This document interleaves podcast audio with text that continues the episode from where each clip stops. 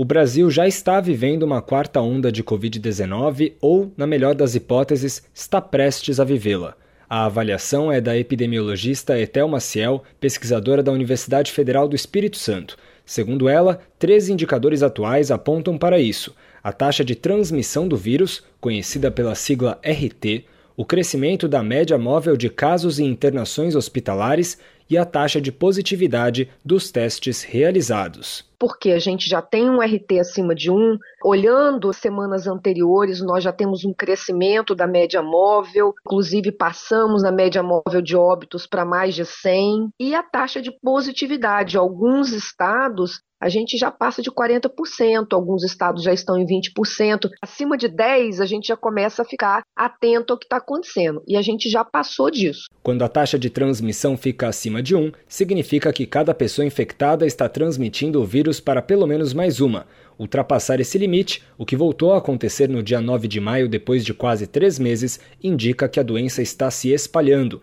Embora o avanço da vacinação tenha atenuado os efeitos letais da última onda, entre janeiro e fevereiro deste ano, o aumento do contágio preocupa.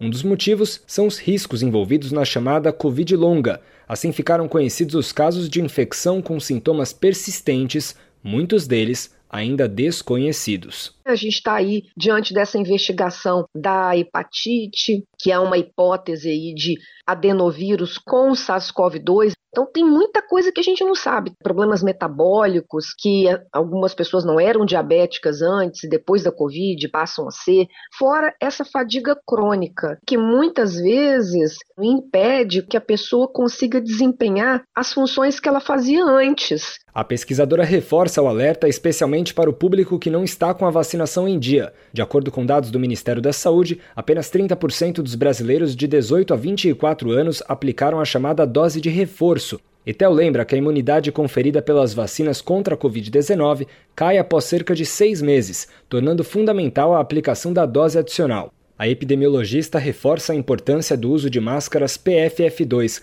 com poder de filtragem suficiente para conter o vírus. Agência Rádio Web, produção e reportagem, Breno Zonta.